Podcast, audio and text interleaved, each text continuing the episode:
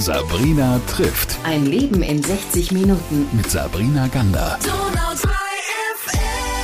Ich spreche heute mit einem Mann, der mit, wie soll ich das jetzt sagen, mit einem unfassbar schönen Gegenstand arbeitet. Ich glaube, dass da ganz viel Ruhe mit dabei ist. Und ich freue mich, dass er uns heute einen Einblick gibt in dieses besondere Berufsbild. Richard Gezi ist bei mir. Erstmal schön, Richard, dass du da bist. Hallo. Hallo. Du bist Steinmetz, Steinbildhauermeister, Mhm. hast du mir erklärt, und arbeitest an der Münsterbauhütte in Ulm Genau. Als Steintechniker. als Steintechniker. Was macht jetzt der Steintechniker im Gegensatz zum Steinmetz? Also der Steintechniker, der zeichnet alle Pläne ähm, von den Stücken, die also erneuert werden müssen. Also die restauratorisch nicht mehr erhalten werden können und im Steinaustausch landen. Das ist dann meine Aufgabe. Das heißt, du bist dann schon fürs Münster zuständig auch. Genau. Und was kommt dir da so unter? Wie kann ich mir das vorstellen? Ja, wir haben halt ähm, die aktuellen Baustellen, die laufen und vom Maßwerk bis zum Knauf, jedes Stückchen, das erneuert wird, landet zuerst bei mir. Wo kommst du denn her? Wo bist du geboren?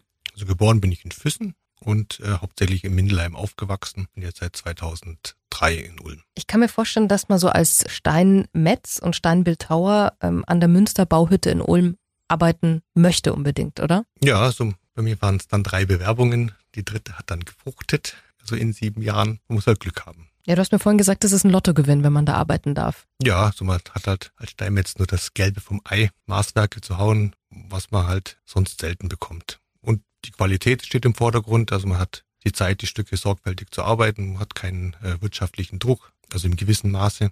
Mhm.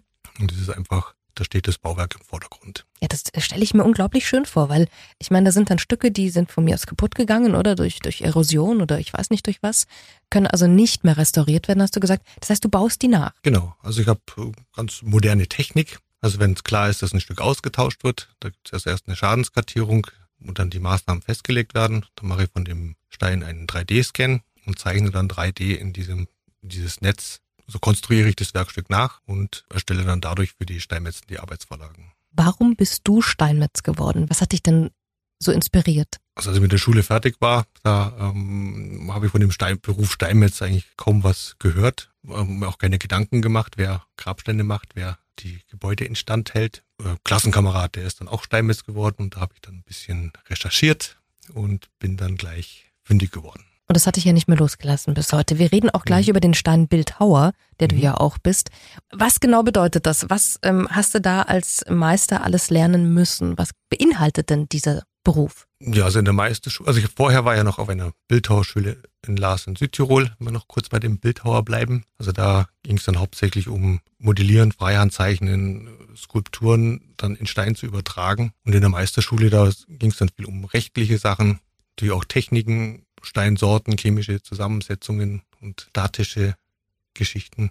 Das ist dann so die Meisterschule. Sag mal, und als äh, Bildhauer, du hast gesagt, du warst in Südtirol. Mhm. Was hast du da für, für Werke gemacht oder was, was arbeitest du denn da? Was hast du alles gelernt? Was sind so Sachen, die dir selbst Spaß gemacht haben? Ja, so Highlights waren natürlich so das Porträtmodellieren, Live-Modell, ein Tonmodell zu erstellen und das Ganze dann in Marmor zu verewigen, aber auch gestalterisch, also gestalterische Grundlagen, Freihand zeichnen. Mein Lehrer hat immer so schön gesagt, man muss das Auge schulen, üben und nicht verzagen. Sag mal, muss man so ein bisschen Fan auch ähm, von vergangenen Tagen sein? Also ich kann mir vorstellen, wenn du jetzt durch Florenz läufst oder durch irgendeine andere italienische Stadt, wo du diese Kunstwerke äh, von den alten Bildhauern siehst, da muss man doch zerfließen innerlich, oder? Ja, also das ist natürlich ähm, eine ganz andere Dimension, als dass ich die zum ersten Mal von Bernini die Skulpturen so direkt vor der Nase gehabt habe. Da ist einem schon eine Gänsehaut über den Rücken gelaufen. Weil du weißt ja, was dahinter für eine Arbeit steckt, oder? Genau. Also meine Frau meint auch immer, ich ich gehe mit ganz anderen Augen durch die Stadt. Inwieweit? Man sieht halt ähm, wie so die versteckten Kleinigkeiten, die anderen gar nicht auffallen. Also wenn man dann sieht, was da für eine Arbeit in so einem Stück drinsteckt, das dann irgendwo beachtungslos irgendwo ähm, verbaut ist, fallen anderen nicht sofort in die Augen. Nimm uns doch mal mit, was zum Beispiel siehst du, worauf achtest du, was wir oder ich gar nicht sehe? Ja, wenn man zum Beispiel an der Donau entlang läuft, ähm, sieht man da beim Schneider von Ulm bei dem Türmchen so ein schönes Relief in der Wand vor sich hin verrotten. da blutet einem schon manchmal das Herz. Das heißt, diese kleinen Reliefs auch an, an Häusern in der Stadt oder so? Genau, so in Fassaden sieht man immer wieder so Skulpturen, die einen Balkon stützen oder sowas. Oder wenn man in eine äh, Ingolstadt, nee, in Eichstätt, wenn man dann so in die Seitenschiffe reinschaut und dann mal nach oben blickt, da ist ein freitragendes Astwerk verbaut, so ein Geflecht, wo man gar nicht wüsste, wie man da erstmal anfängt, wenn man sich dann das Ganze mal verinnerlicht. Ganz äh, spannende Geschichte. Und ganz selten blickt jemand dann auch mal nach oben. Ich schätze, dein Blick ist vor allem eines sehr ruhig und konstant. Wenn am Münster irgendetwas nicht mehr restauriert werden kann, neu entsteht, du hast es vorhin erzählt mit, mit 3D-Scannen und wie du das dann zeichnest und entwirfst, finde es absolut faszinierend. Waren denn Steine immer schon für dich ähm, ein Material, das du gemocht hast oder kam das erst über die Ausbildung? In erster Linie dann über die Ausbildung. Also ich habe meine, zu Beginn von meiner Lehre hauptsächlich ähm, war ich eine besser gestellte Mörtelmaschine und einen Kantenschleifautomaten, habe also hauptsächlich Fensterbänke und Treppenstufen hergestellt. Aber in der überbetrieblichen Ausbildung, da bekommt man dann Einblicke in alle Berufszweige und bin dann zum Ende von meiner Lehre nach München ähm, gewechselt in den Restaurierungsbetrieb und kam dann da auch eben gleich auf den Bildhauer und bin dann im Anschluss nach Lars auf die Bildhauerschule gegangen. Wenn man einmal mit dem Stein in Berührung kommt oder anfängt, dann lässt man einer nicht mehr los. Das ist dann einfach ein unvergängliches Material, wenn man denkt, äh, wenn man gerade am Münster so die alten Steinmetzzeichen sieht, hat dann jeder Stein seine Signatur und man sieht den Hieb, der vor hunderten von Jahren der Steinmetz auf dem Stein, den Stein gesetzt hat. Ja, und da bekommt man schon auch Ehrfurcht und äh, kann stolz sein, wenn man selber da ein Stück äh, verewigen kann. Die Steinmetze waren ja ganz besonders wichtig auch äh, früher. Wenn wir jetzt an das Oma Münster denken, ich meine, das ist ja ein Prachtbau äh, par excellence ähm, und Steinmetzarbeit. Du, du bist ja umgeben auch von diesen alten Steinen dort und von diesem, von diesem Bauwerk tagtäglich. Was macht die Arbeit mit einem, wenn man dieses, diese historischen Steine die ganze Zeit um sich hat? Das ist eine schwierige Frage. Also man, man kommt natürlich irgendwann auch in den Berufsalltag, wo man dann ähm, auch seine Arbeit macht, aber im Großen und Ganzen zwischendurch einen Umgang macht, man muss immer einen Blick in alle Ecken werfen, ob alles in Ordnung ist, ist es immer gegenwärtig, dieses ähm, Gefühl der Unvergänglichkeit. Das glaube ich. Ich schätze, du musst keine Meditationskurse besuchen, sondern hast einfach die Arbeit am Stein, oder? Ja, also beim, beim Stein, da braucht man auch einfach Geduld, bis man einfach vom dem Stein mehr oder weniger seine letztliche Form gibt. Also vom, wenn man jetzt rein bildhauerisch denkt, vom Modell äh, bis zum bis zur fertigen Skulptur sind ja unendlich Arbeitsschritte, die man der Reihe nach äh, abarbeitet. Und wenn sich dann so bei der Skulptur am Ende dann ähm, die letzte Schicht äh, runterschält und dann die Figur ein Gesicht bekommt, ist dann auch immer wieder ein Erlebnis. Also wenn ich so vor Kunstwerken stehe und sehe, dass aus einem, in Gott, zum kantigen, groben Stein irgendwie ein fließendes Gewand auf einmal geworden ist oder ein weicher Körperteil oder so gemacht wurde. Ich frage mich immer, wie das geht und wie viele Stunden Arbeit stecken denn bitte in sowas? Vom, von der Vorgehensweise erstellt man erstmal ein Modell, möglichst dann oder eins zu eins oder im, im Maßstab und punktiert es dann äh, in den Stein. Das heißt, ein Punktiergerät ist ein beweglicher Arm, mit dem ich dann meine Punkte äh, vom Modell auf den Stein übertrage und am Ende ist es dann wie so Malen nach Zahlen, dann arbeitet man die Punkte weg und dann erscheint auf einmal die Figur. Aber ich kann mir vorstellen, dass das doch total magisch ist, oder? So ein Moment. Also wo du auf einmal merkst, da kommt was raus? Das ist dann auch immer mal so ein bisschen, das ist ein sehr kurzer Moment. Also der Augenblick, wo es dann tatsächlich äh, fertig ist, wo man sagt, ja, jetzt passt. Wenn man dann vorher die ähm, Wochen äh, dran gearbeitet hat und irgendwann, man sieht nichts und irgendwie zwischendurch hat man das Gefühl, es geht überhaupt nichts voran und dann zack, auf einmal ist es fertig und dann ist es immer ein sehr kurzer Augenblick, das glaube ich. Und dann siehst du es auf einmal und denkst dir, okay, jetzt ist es da. Genau. Aber faszinierend, oder? Also wie aus etwas so Hartem so was Weiches werden kann. Welche Strukturen oder, oder Kunstwerke, Bauwerke faszinieren dich denn am allermeisten? Was macht dir am meisten Freude? Was, was siehst du am liebsten? Ja, also allgemein bin ich natürlich ein Fan der Gotik und jetzt ähm, sehr tief hineingewachsen die letzten zehn Jahre. Aber auch eben bildhauerische Arbeiten in Marmor finde ich sehr faszinierend, dass eben gerade wie vorhin schon der erwähnte Bernini, der, weiß nicht, diese, wo Apollo in Daphne flüchtet. Ich weiß nicht, ob du die Skulptur kennst. Mhm. Das ist ein unglaubliches ähm, Blattwerk, äh, wo Daphne da sich in einen Baum flüchtet und muss ja auch äh, überlegen, wann man das gemacht, wann er das gemacht hat. Also da gab es keine Flex, keine Schleifenmaschinen in dem Sinne. Und wie viel Blätter wahrscheinlich ursprünglich geplant waren, die dann weggebrochen sind, kann man sich wahrscheinlich gar nicht vorstellen. Das ist eine unglaubliche Arbeit. Wird heutzutage sowas überhaupt noch gewünscht gemacht, dass jemand sagt, du, ich möchte eine Marmorstatue von Venus und die soll dann in meinem Garten stehen? Also zum einen, wenn man ist sowas heute unbezahlbar, wenn man an so einer Skulptur mehrere Jahre arbeitet. Heute muss alles schnell, schnell gehen und klar, man hat moderne Technik, man kann es auch viel mit CNC-Fräsen arbeiten. Ist die Frage, will man das? Also jede jeder Arbeitsschritt, der natürlich erleichtert werden kann. Wenn man jetzt vom Roboter die grobe Masse vom Stein runternehmen kann, ist es schon eine Arbeitserleichterung, je nachdem, wie weit man halt geht. Ich denke, es soll schon auch eine Handarbeit bleiben und sobald man halt in die CNC-Fräse geht, dann wird es halt dann schon. Was ist denn die CNC-Fräse? Nimm uns da mal mit. Also eine CNC-Fräse ist praktisch, oder ein Mehrachs-Roboter ist praktisch ein Roboter, der aus dem Rohblock erst einmal den Stein rausfräst. Also das, was man früher wirklich vor 500 Jahren genau. wie gemacht hat? Mit Sägen, mit, mit, mit Hauen, mit Hammer und Meißel. Mhm. Vom groß zu klein geklöppelt. Kann fluchen, kann Segen sein. Also wir in, also in der Bauhütte geht es natürlich schon um die Handarbeit. Wir haben natürlich auch moderne Maschinen wie Flexen und ähm, Druckluftwerkzeuge. Aber so CNC-Arbeiten, das ähm, wollen wir nicht. Aha, dann lächelt er ganz milde. Steinmetz ist ja vor allem auch ein Beruf, den ich immer mit, ähm, mit äh, Grabsteinen assoziiert habe. Das ist ja heute auch noch so.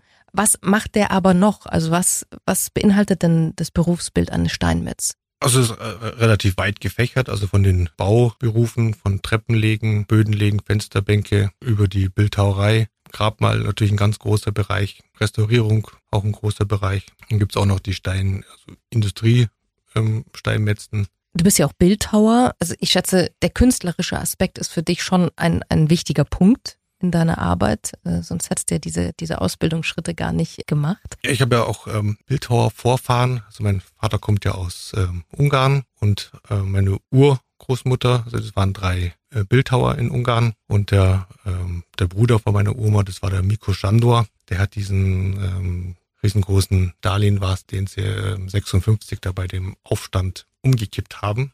In Budapest. In Budapest. Und also war so sehr schon ein bekannter Bildhauer in Ungarn. Und schau mal, deine Urgroßmutter war auch Bildhauerin. Genau, sie war, das war so ein, alle drei waren, waren Bildhauer. War das typisch für die damalige Zeit, dass eine Frau Bildhauerin ist?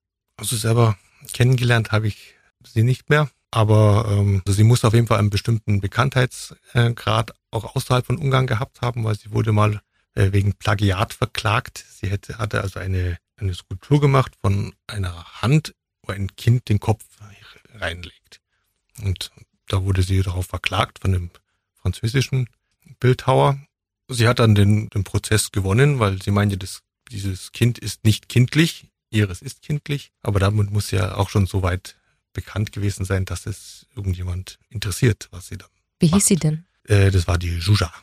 Sag mal, also wenn das in deiner Familie äh, liegt schon, dann ist das vielleicht auch nochmal ein ganz anderer Zugang, oder zu sagen, ich werde äh, Bildhauer, ich werde Steinmetz, weil das ja schon irgendwie bei euch mit drin ist. Hat dich das in der Kindheit irgendwie berührt oder, oder tangiert? In der Kindheit eigentlich eher weniger. Das ist dann eigentlich mehr so ähm, gewachsen. Also gerade als ich dann die Lehre zum Steinmetz äh, angefangen habe, da waren dann ähm, den Kontakt zu diesen ganzen kreativen Köpfen erstmal bekommen und guck, was macht denn der, was machen die anderen. Und so ist es dann nach und nach gewachsen und dann kam auch irgendwann mein Vater mit so einem Büchchen, das schon am total am Auseinanderfallen war, äh, mit Arbeiten von dem, Arbeiten von dem Mikusch. Und als wir vor ein paar Jahren das letzte Mal in Ungarn waren, habe ich dann auch mal ein paar so Skulpturen besucht. Da gibt es so einen Skulpturenpark in Ungarn. Und es waren halt eben diese kommunistische Bildhauerkunst. Bildhauerkunst, handwerklich super gemacht, also schöne Arbeiten stilistisch sei es dann dahingestellt, wie man mit sowas umgeht. Aber der, ähm, die Schuhe von dem Stalin, die gibt's noch in so einem Skulpturenpark in Ungarn. Ist das nicht komisch? Also wenn du da so hingehst und bist in einem fremden Land und siehst dann äh, diese Arbeiten von einem direkten Verwandten von dir da rumstehen. Toll, also auch wenn es nur Reste sind. Man, es gibt ja noch natürlich viele Arbeiten von ihm. Ich glaube 2001 ähm, wurde dann am Plattensee äh, eine Schule nach ihm benannt, die er dann gestiftet hat ja, ist schon herzergreifend allgemein. Also das ist wie in dem Beruf an sich, diese Unvergänglichkeit, die haftet an allem. Das ist, glaube ich, auch das, was dich am meisten fasziniert, oder? Dass es bleibt. Genau. Dass man am Ende einmal vom Arbeitsweg Leben her, dass man am Ende vom Tag sieht, was man gemacht hat und kommt man in zehn Jahren wieder vorbei, sieht es fast unverändert aus. Also mein Gesellenstück zum Steinmetzgeselle steht in München am Theodor-Heuss-Platz vor einer Grundschule, seine Straßenlaterne. Die habe ich dann mal wieder besucht und sah aus wie gestern versetzt. Kann ich mir toll vorstellen, ja. Also meine Worte verfliegen, die sind dann weg. Mhm. Richard, die Freimaurer, haben ja nicht umsonst äh, diese Steinmetzzeichen auch adaptiert und haben ja auch so ein bisschen diese Arbeit am rauen Stein in, in ihre ganze Philosophie eingebaut. Die haben das ja nicht umsonst, glaube ich, integriert in ihre Philosophie, die Freimaurer, sondern das hat ja schon auch, finde ich, eine alte Bewandtnis. Also erstens mal natürlich, weil das äh, aus einer alten Zunft ist, aus einer Zeit, wo das ja alles auch miteinander entstanden ist. Ähm, aber die Arbeit am rauen Stein an sich, jetzt mal für dich betrachtet, ist, glaube ich, schon etwas, was, was ja einen auch prägt, oder? Also ich meine, wenn man so viel mit Steinen arbeitet, du hast vorhin gesagt, äh, lehrt einen Geduld. Ähm, und, und das hat schon etwas, weil es eben nicht vergänglich ist. Was hat denn die Arbeit als Steinmetz oder als Bildhauer mit dir gemacht, als Persönlichkeit, als Mensch? Ja, also man lernt eben die Geduld, die Ruhe, Schritt für Schritt seine Arbeitsschritte ähm, durchzugehen. Kann manchmal auch ziemlich meditativ sein, wenn man gerade ähm, an der Skulptur sich ähm, ähm, ringsrum spitzt und erst einmal die grobe Form raushaut. Ist natürlich auch anstrengend körperlich. Also es ist, wie sagt man da, ein äh, meditativer Sport. und jetzt brich ja. nochmal die Lanze für alle, die sagen, okay, Steinmetz hätte ich nie oder Bildhauer hätte ich nie auf dem Schirm gehabt. Warum sollte man diesen Beruf wählen, diese Ausbildung, dieses Handwerk? Was macht das für dich so besonders? Ja, es ist die, also die reine Abwechslung. Also auch wenn man ähm, Grabmale macht, da geht's erstmal um den Stein erstellen, die Schriften reinhauen, den Stein auf dem Friedhof versetzen. Man ist ähm, nicht immer in der Werkstatt eingesperrt. Die Wege sind ähm, offen, also von der ähm, Kantenschleifautomat an die äh, Münsterbauhütte ist ja auch ein nicht leichter Weg, aber ein möglicher Weg. Lieber Richard, ich glaube, wenn man dir richtig zugehört hat, weiß man, was die Magie hinter diesem Beruf und ähm, hinter diesem tollen Handwerk ist. Du hast uns heute einen Einblick gegeben in ganz viele tolle Punkte und freue mich, dass du da warst. Richard Getzi war heute bei mir, Steinmetz, Steinbildhauermeister und er ist Steintechniker an der Münsterbauhütte in Ulm. Danke, dass du uns mitgenommen hast in deine Welt. Ich danke. Sabrina trifft. Ein Leben in 60 Minuten. Mit Sabrina Gander. So